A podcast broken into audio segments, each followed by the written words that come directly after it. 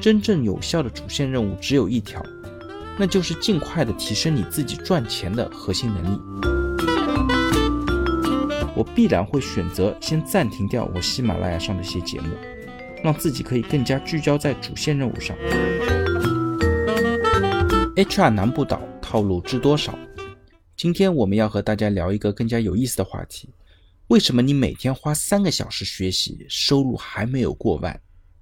之前和一个伙伴聊天，他说他每天下班之后要花三个小时学习，可是现在他工作了七八年，收入却还没有过万。我也很好奇啊，就问他你都是怎么学的？他告诉我，人和人的差距不就在下班的时间怎么利用吗？我频频点头啊，他说的非常对。然后就问他，那你究竟学了点什么呢？他告诉我，我学的东西太多了。现在在学日语、心理学、做糕点、有声书演播，还在得到 APP 上学了五六门课，什么硅谷来信啊、北大的经济学课、中国经济报告等等。你说我到底拼不拼，努不努力？为什么收入还是那么低？努力努力，当然努力了。我顿了顿讲，你花了那么多时间在支线任务上，看起来很努力。但实际上却很难转化成收入的增长。他一脸疑惑地看着我：“支线任务为什么说我做的是支线任务呢？”我告诉他：“首先呢，学习本身肯定是好的，积极向上总归比打游戏、每天刷爱奇艺要好。可是呢，你做的这些东西和你的本职工作毫无关系，没有办法真正帮你赚钱。顺便提一下，我这个朋友他的工作呢是公司里的会计。”因为我们看到啊，太多的小伙伴，他把支线任务错当成了主线任务，以为自己只要在学东西，就一定可以在职业上有所发展。这个想法不知道害了多少人。那什么才是真正的主线任务呢？在我看来，真正有效的主线任务只有一条，那就是尽快的提升你自己赚钱的核心能力。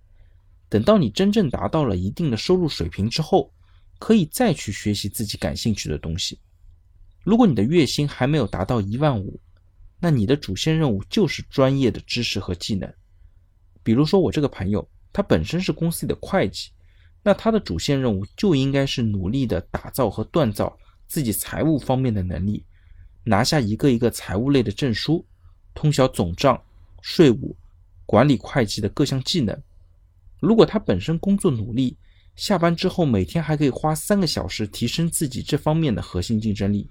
那我相信，就算现在的公司不给他升职加薪，他在市场上也可以很轻松的找到匹配他能力和收入的好工作。如果你的月薪呢已经超过了一万五，但是还没有达到三万，相信这个时候呢，你已经是一位管理者了。无论你管的是项目还是团队，都是需要依靠别人来达成目标的。这个时候呢，你应该更加努力的提升的是自己的管理能力，比方说怎么样激励和辅导下属，通过别人去拿业绩，而不是自己像老黄牛一样的冲在团队的第一线。怎么样去管人、激励人、培养人，做好计划、协调整合资源，是我们在那个阶段需要做的。那如果你的收入已经超过月薪三万元，其实你已经渐渐进入应该思考一块业务是怎么样赚钱，以及怎么样可以持续赚钱的问题了。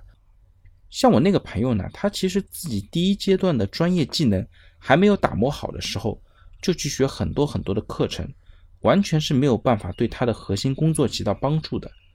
他又不是在一家日本公司学日语，只能够帮助他看动画、打游戏，对他的本职工作完全没有帮助。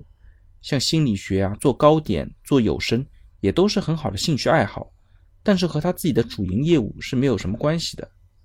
就算得到 APP 上那些更加宏观和行业性的课程，其实本身也是有很高的门槛的。看似听得挺爽，但是呢，因为你还没有达到这样的层次和位置，这些更加宏观的课程也没有办法给你带来职业上的突破。在这个阶段，唯一能够做的就是沉下心来。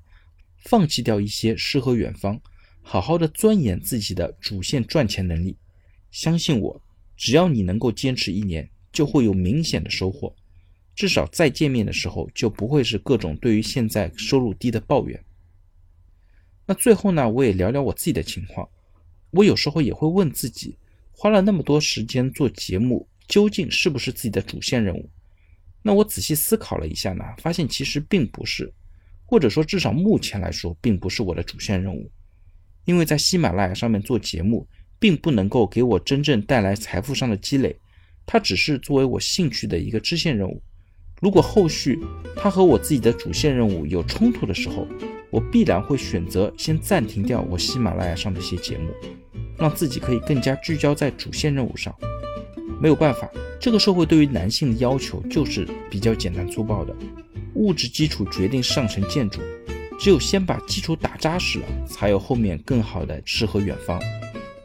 好了，先到这边，我也不多说了，先去忙自己的主线任务了。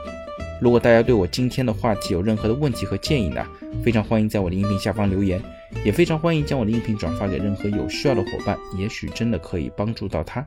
那我们下一期再见。